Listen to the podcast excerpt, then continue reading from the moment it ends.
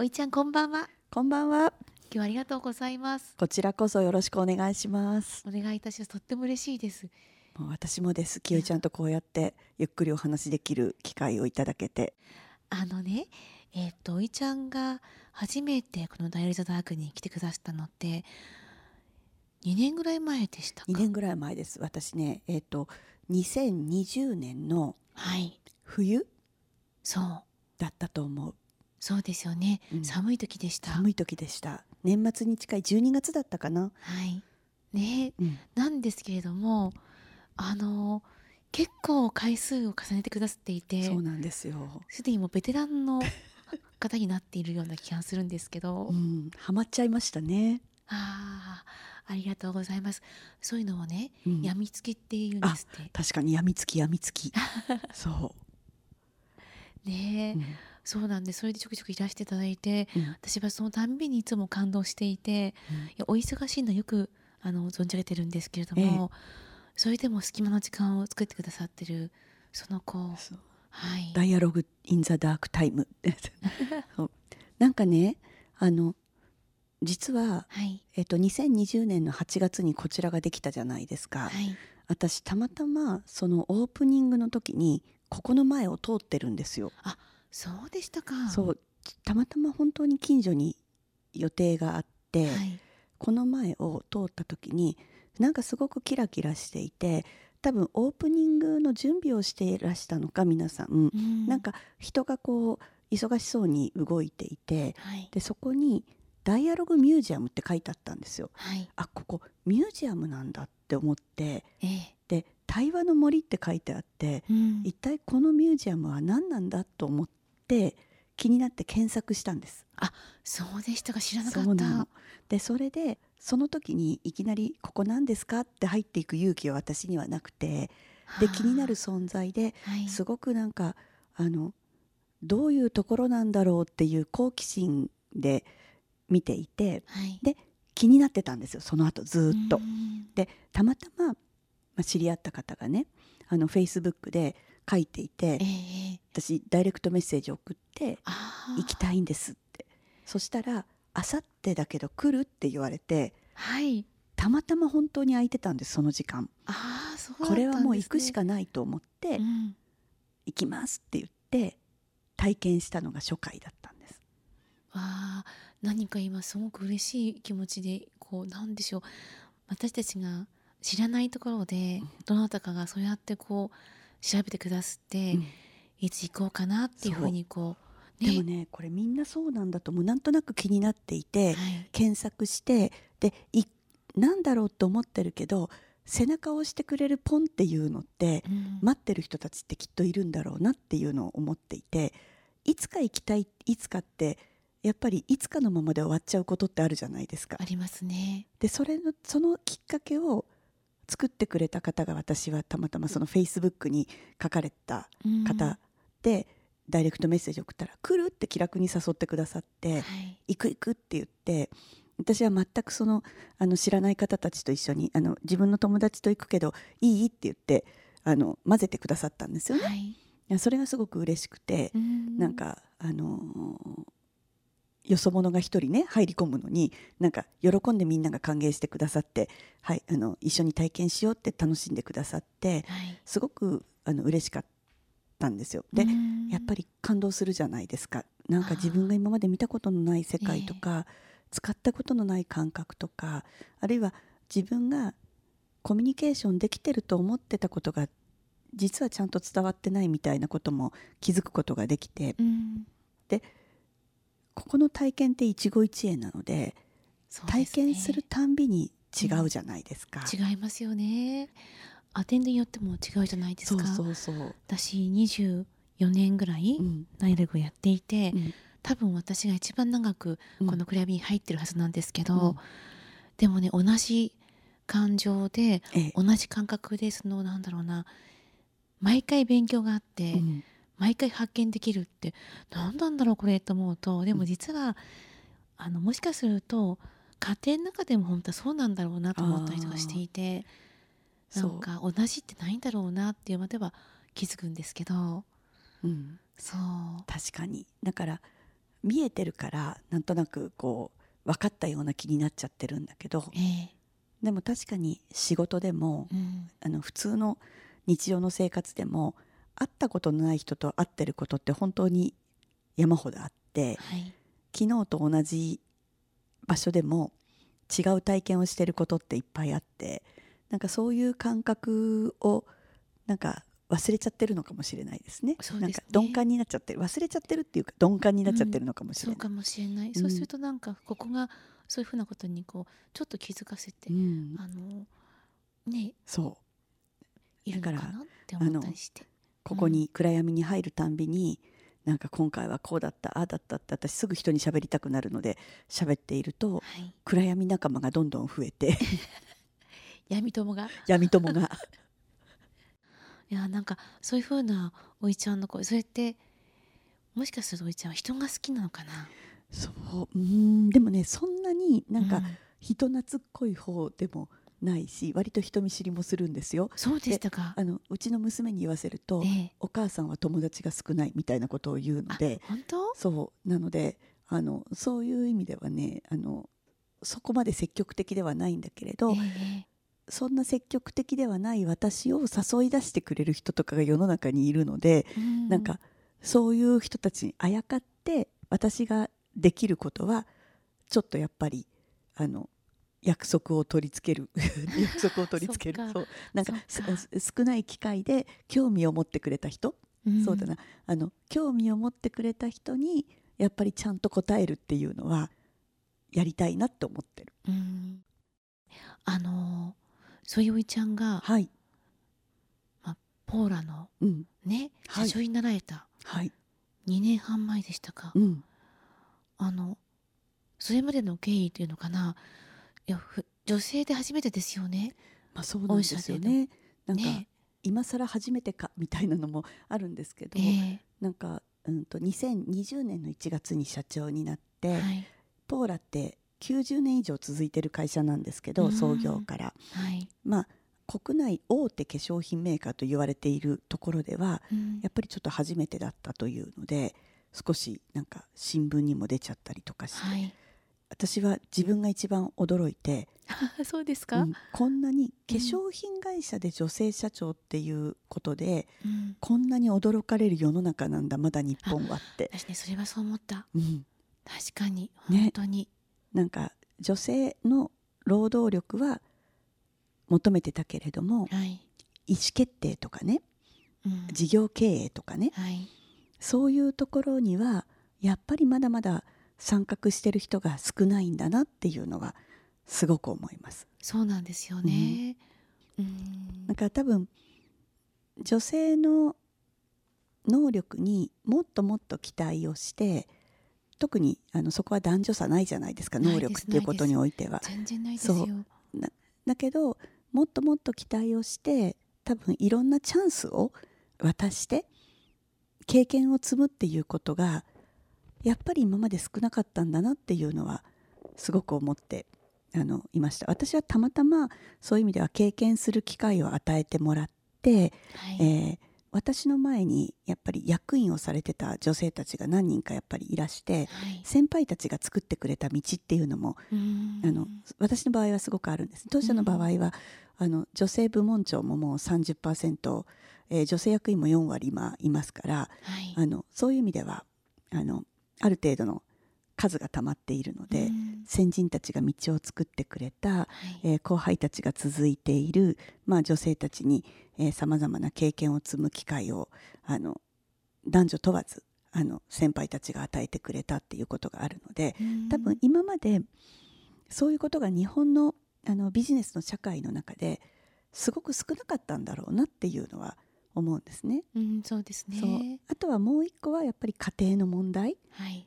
すごくあの機会を与えられて頑張りたいんだけれど子育ての両立でどうしてもなかなかそうはいかなかったりとか。そうです本当にそう、あの家庭との両立って本当にあると思うんですよね、で大体こう子育て育児にあの参加できない例えば男性の場合も忙しくてうん。でお父さんも関わりたいんだけどやっぱり忙しいとかあるじゃないですか、うん。そのあたりっておいちゃんはどうだったんですか？おうちのご協力とかあって？そうですね。あのまあうちの娘は今25歳なのではい。娘が1人いるんですけどええ。25歳なので、あの今の時代とはちょっと違うう25年前に子供を産んでるので、えあの比較的やっぱりまだまだあのワンオペレーションと言われていた時代に私はね。う。ん、子供を産んでるんですけど、うん。あの基本家のことは私がやってましたやっぱり、あそっか。うちの夫は、まあ、出張が多かったので、い。そこまで参画できなかったっていうのもあるんですけど、ええ。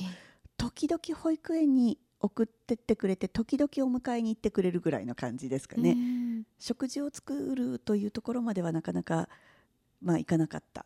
っていうのと、うん私の場合はあの彼がやらなかったっていうよりも私がそれを夫に期待しなかった。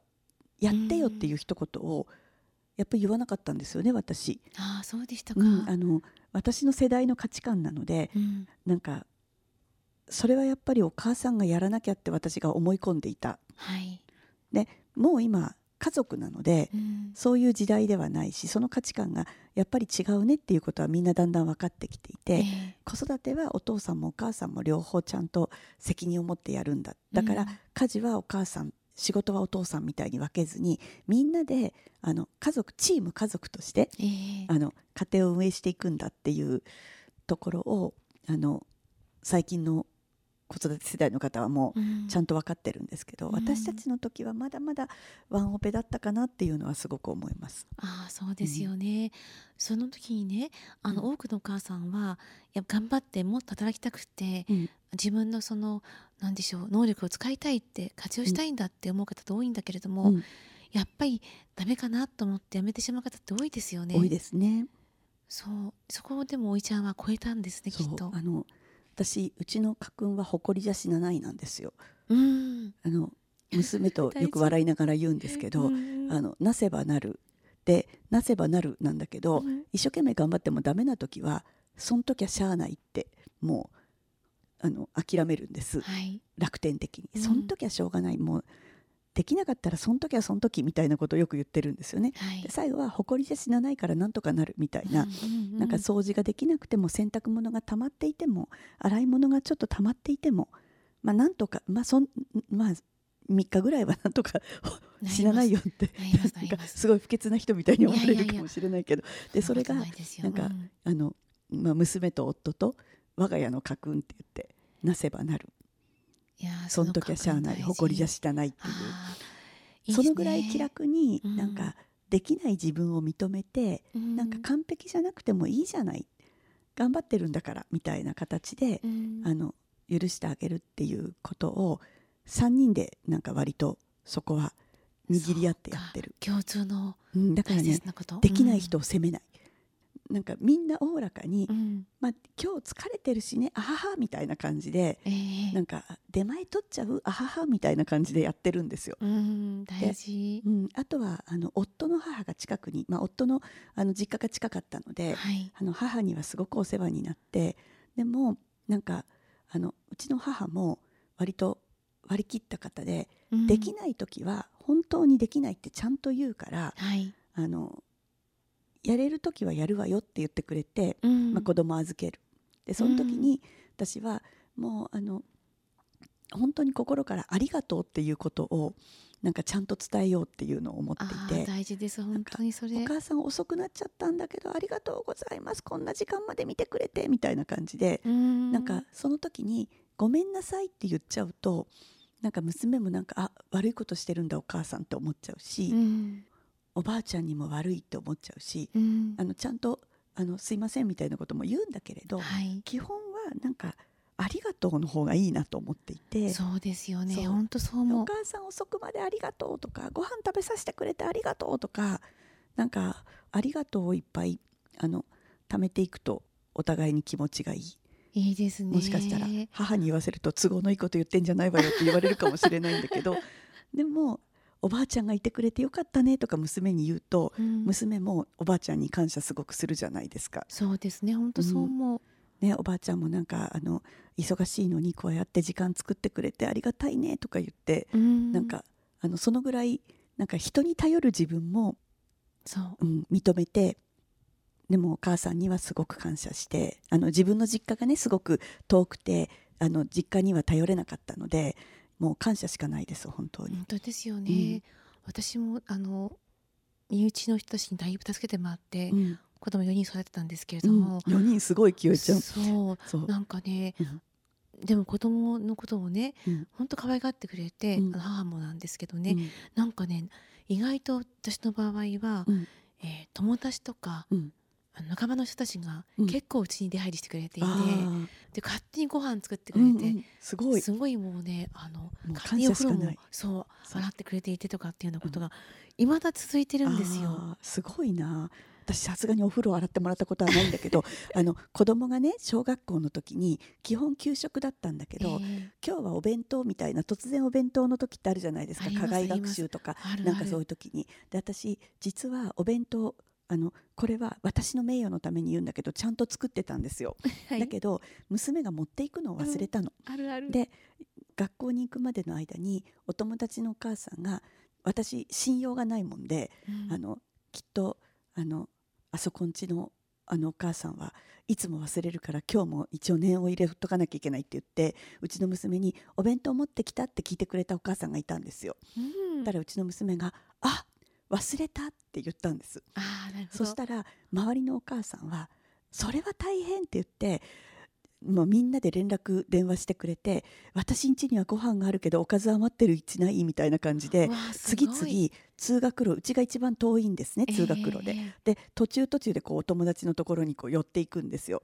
あのうちのこの娘の小学校ってあの、うん。地域の学校なんだけど、あの集団登校じゃなくて友達とこう待ち合わせていくタイプだったんだけど、あの一人友達のうちに一人より二人寄りしてる間にお弁当が完成しちゃったの。すごすぎる。すごいですよね。そのママたちのネットワーク。で私はダメママの烙印を押されたんだけど 本当にもう何やってるのって言って私たちみんなで用意したわよって言ったら私が作ったお弁当よりすごい豪華なのが出来上がったんだけどなんかうそうやってなんか助けてくれる人たちがいて本当にありがとうって言ってなんかあのみんなもあの一人の小学生を助けたと思って喜んでくれてなんかそうやって助け合っていくことをなんか申し訳ないと思っちゃうと萎縮しちゃうんだけど、うん。本当助かったありがとうって言ってあなたたちがいてくれてよかったって言ったらなんか結構笑い話になるじゃないですか。本当ですようねん、なんかねそういうね感謝していく世の中ってダイバーシティインクルージョンの世界には絶対必要だなと思いながらうん。あの会社でも働くお母さんたちって謝りながら働いてるんですよ。そうなんですよねごめんなさい時短なんでこれで帰りますすいませんとか会議中とかでもやっぱり保育園のお迎えとかがあるとすいません途中なんだけど帰りますみたいな感じでやっぱりみんな謝りながらいるんですよね。うんで保育園の先生にもやっぱりちょっと5分遅刻しちゃってすいません遅刻しちゃいましたとかで子供にもごめんね早くお迎えに行けなくてみたいな感じでごめんねを一日に一体働くお母さんたちは何回言ってるんだろうと思うとちょっと切なくなっちゃって。うん。これをなんかみんなでありがとうって言える世界にしたらすごい優しくなるのになと思っていて、なんんです。うん、うん。私はこあの早く帰らなきゃいけないのにみんながなんかあのそれを認めてくれてありがとうとか、うん。なんか声をかけてくれあなたもう6時だから帰らなくていいのって言ってあ声かけてくれてありがとうとか例えばあの会議途中で出なきゃいけなくてもなんか議事録を送ってくれてありがとうとかなんかそういうふうにちょっとこう気持ちを切り替えられる世の中にしたいなって今すごく思っているところです。大事ですよね、本当にそう。わかりますそれも。そう。うん。いや今日はうん。もうすごく今包まれています。ありがとうに私自身があありがとうございます。もうそう言っていただけるだけでありがたい。大切なお話を。いやおいちゃんありがとうございます。こちらこそ。ああのねうん今そのありがとうを続けながら、うん。おいちゃんはお仕事されていてはい。どんなことをこれからポーラさんでうん。あのまた実現したいと思ってらっしゃるんですか、ああそれはなかなか難しい深い質問。あのうん。ポーラって、うん。あのなんていうのかな。人の可能性をすごい信じてる会社なんですよ。ああそうか、うん、あのもともとあの1929年創業なので、はい。えー今年で93年目。そうだよね。2022年そうです。ですね。93年目になるんですけど、はい。あの出だしは最上のものをお手渡しでっていうことで、うん。訪問販売まあ量り売りから始まった会社なんですよ。ああそっか。ではい。あの創業者の方がえー手の荒れた奥様妻のために、うんあのその妻の手荒れを治すクリームを作ったっていうのが出だしなんですね。はい。なので愛から始まった会社なのをうん。私たち社員はすごく誇りに思っていてえーオリジン一番最初が大切な人を思う気持ちから始まった会社なんですよ。ああそうですね。ねあの厳しい生活とか、うん。いろいろあの、ねえー子育てやあの厳しい生活の中で手の荒れてしまった妻のために、うん。最上の品質の最高のものをしっかり作ってまずはそれを直したい。でそれをあの欲しい人には分けてあげたい。であの高価なものだから必要な分を必要な分だけ量り売りで。しかも量り売りってことはお顔を見て売るわけじゃないですか。ね。必ず対面で売るわけじゃないですか、はいはいちゃんと使い方をあのお伝えして、うん。こういうふうに使うといいよっていうことをあの言って対面でやるっていうことをすごい大切にしていた会社なんですね。なので創業者の言葉で、えー、と美しさを販売し商品を奉仕せよっていう言葉があってうん。私たちはそれも大好きなんですね。はい。私たちが売るのは美しくなるという可能性であって、うん。商品はそれをサポートするものだから、うん。物売りじゃないんだよっていうことを言ってずっと私たちは育ったんです。なのではい。これからやりたいことも実はそこのベースがすごくあって、うん。誰かの可能性を高めることを本当にちゃんとやりたいと思っていてはい。2029年に当社は100周年を迎えるんですけど、はい。それまでのビジョンにあのその2029年のビジョンに、うん。えー、と私と社会の可能性を信じられるつながりであふれる社会を作ろうっていうのがポーラのビジョンなんですね。わあ素敵ですね。でそれをねすごい実現したいんです。あそうか。ありがとうございます、うん。あのねうん。おいちゃんは、うん。まあ、今社長されてらっしゃるけどうも、ん。おいちゃんの人生としてうん。今後その会社の目標とうん。なんか重なってるんじゃないかなあって思ったん重なってだけど、やっぱりねうん。どんどんどんどん重なってきていてはい。やっぱり仕事とプライベートの垣根はどんどんなくなっていくのでねまああのうん社長という立場になるとんますますそうなっていくんだけれど、はい。なんか、うん人生の目的でもいつかあの私は会社員なのでえーいつかあの社長ではなくなるし、うん。いつか会社も去らねばならない。うん。だけれどもまあいる間にはしっかり、えー自分の役割を全うしてそれが会社のビジョンと自分のパーパスとか合ってる方が幸せだしハッピーじゃないですか。そう思います。本当にそう思う、でいつか会社を卒業した時にうん。もうなんか同じようなことを思ってまた違う側面でそれが実現できたらいいなっていうのはすごく思います。わあ今うん。私感動して、ありがとう。鳥肌立ってます。そう。私ねもともとキャリアのスタートが、あの販売教育なんですよ。ああそうでしたうん。ね、はい。ポーラに初めて、えー入社して一番最初にやった仕事が、えー、とトレーナーみたいな仕事ではい。あの初めてあの当時は訪問販売だったのがうん。ほとんどだったので、私が入ったは30い年前は、あの美容のことも知らない化粧品のことも知らないましてや仕事を子育てを経験して久しぶりに仕事をするっていうことであの全くその化粧品販売に対してのノウハウがない人たちがポーラに登録してくるんですよね。うんでその方たちに、えー商品の特徴はこうですよお化粧ってこうやってやるんですよマッサージはこういうふうにするんですよエステはこうやってやるんですよっていうことをおお伝えしながら、まあ、あのお客様ってこうやって増やすんですよとかあの商売ってこうやってやるんですよっていうのを、まあまあ、教えていくっていうとおこがましいんですけど、はいあのそれがこう成長できるようにサポートするという仕事をずっとしてたんですね。はい、で私それがすっごい面白くて、うん人ってやっぱり変わるんですよ。うんで最初はうん右も左もわからない、えー、と人に、えー、と化粧品をおすすめするとか、えー、とお化粧のやり方をお伝えするっていうのも全く初めてで自信がなかった人が、うん。ちょっと練習して、えー、とお客様にお話ししてなんかちょっとずつできるようなになることが増えてくるとどんどん自信をつけていってどんどん成長していってはい。目の前で人がどんどんどんどん変わっていくんですね。はい。ねそれがすごいなと思って。本、当ですね。ね、しかも私はあの販売実習とかもやるんですけど、うん。あんまりあの売れない人だったんです。おいちゃんは？そう。あそう全然あのね、あのもちろんゼロではないけど、うん。本当にじゃあ販売力があったかっていうと実はなかったので、うんうん。なんか私あの根本的に根本でやっぱりあの人に商品をお伝えしてあの買ってもらうことができる人っていうのは尊敬してるんですよ。ああそうか。だってやっぱりねうん信頼してお客様はお金を、お代金を払ってくださるわけじゃないですか。なので自分の説明を信じてくれる人がいるっていうのはうんすごいことですよね。うん確かにそう思います。ね。で、うん。当時はやっぱりあの30年前はあの訪問販売だったのであのピンポンごめんくださいってやって初めて会った人がああなたの言ってること信用するわって言って買ってくださるわけだからはい。そういうことができる人ってすごいなって私は本当に売れないセールスマンだったので当時は。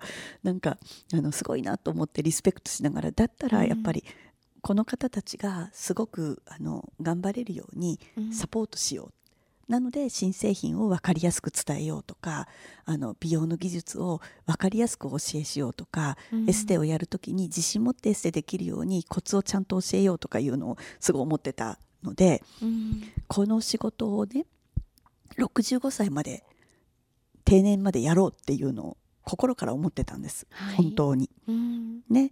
あの販売をやる人たちってまあ商売って全てそうなんですけどいい時もあれば悪い時もあるじゃないですか。うん。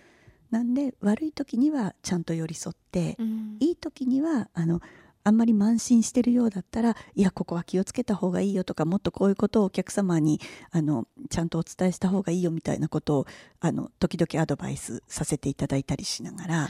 あのフラットに寄り添うっていうことがうん。すごく人の成長には必要なんだなって思っていてなんかその仕事がすごい楽しかったんですね。わかる気がします。うん、だからね、うんやっぱりね私の中にも多分そういう意味ではあの人の可能性に寄り添うみたいなことがうんずっと入社当時からあの大好きなこととしてあったのかもしれないなっていうのはん今改めて思いますいや。そうですよ、うんだからこそですよね。こうやっていろんなことをこう皆さんに発信できていて、うんそして多くの方たちはおいちゃんのメッセージで元気をいただいている。私もその一人だけれども。ありがとうございます。でもね、まだまだ本当にやっぱりあのほ本当に伝えたい人たちにちゃんと伝わってるかっていうと、あの課題が多いんです。だから伝え方って私はあの、うん。えこあのダークのアテンドの皆さんが暗闇でしっかり伝えるじゃないですか。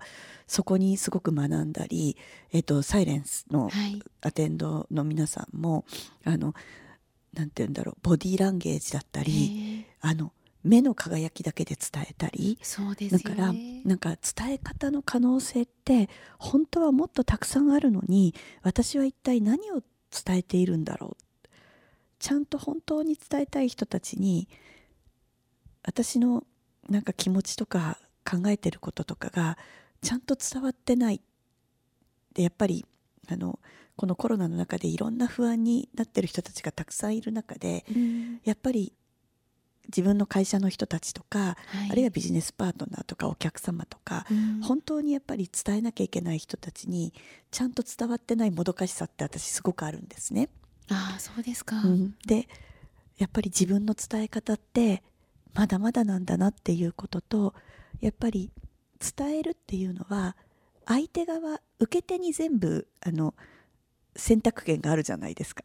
うん私がどんなに言ったよとか伝えたよとか言っても聞いてる人が伝わってないって言ったらそれがもう100%正解じゃないですか。そうですね及川さんの言葉伝わってないって言われたらあおいちゃんの言葉伝わってないって言われたら、うん。もうそれを受け入れるしかないんですよね。うん。とするとやっぱり自分で反省するしかないなと思ってありとあらゆる手段を使って今なかなかリアルで会えない時代の中でうん。どうにかしてちゃんと相手が納得してあそういうことだったんだっていうふうになんか気持ちよくあの受け入れてもらえるような伝え方っていうのはあのすごく大事なんだなっていうのを今すごく思っています。本当ですね、うん。これねでもおいちゃんだけじゃなくて、うん。特にリアルがなくなってしまったこのコロナ禍の中ではね、まあ、だんだん今リアル戻ってきてるけれども、うん。でも会えなかったうん。その手を触れることができなかった、うん。その生のことができないって、すごい時間かかるじゃないですかもどかしさもいっぱいあるしうんその中でできなかった自分がいっぱいいることを感じる方って多いんですよね。う。ん。